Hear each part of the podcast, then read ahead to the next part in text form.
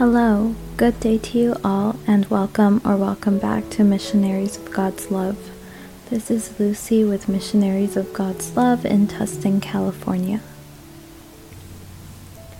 Today's meditation topic will be about Romans 12, verses 11 through 14. So let's begin by finding a comfortable place with little to no distractions.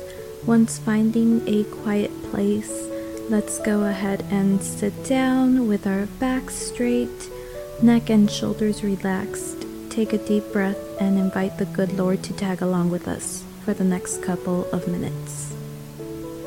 Romans 12, verse 11 says, quote, Never be lacking in zeal, but keep your spiritual fervor serving the Lord.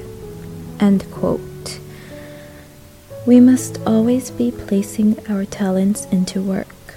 A lot of people think that they don't need to go to church, but then where would they be using their talents? Most jobs, if not all jobs, will not allow you to bring your religious affiliations into their environment. You will not be able to do it randomly on the street either just because people will flat out ignore you. It is possible for you to put your work, your talents to work in your very own home, but that is, of course, for your home, and really the only people who benefit from that would be your family and not anybody else. We must look for a good church to attend, not a perfect one, but a good one. Verses 12 through 13 says, quote, Be joyful in hope, patient in affliction, faithful in prayer. Share with the Lord's people who are in need. Practice hospitality. End quote. We should never abandon God even when we have family or friends coming over to visit us.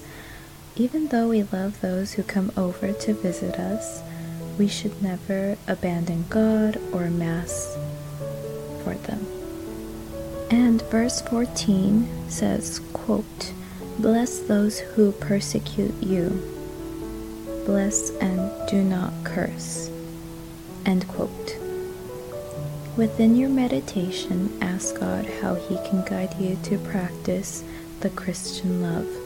Ask God how you can learn to put yourself first and the love of God first above everyone else.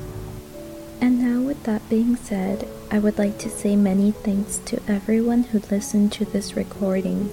And as we end this meditation, say, Speak, Lord, for your servant is listening.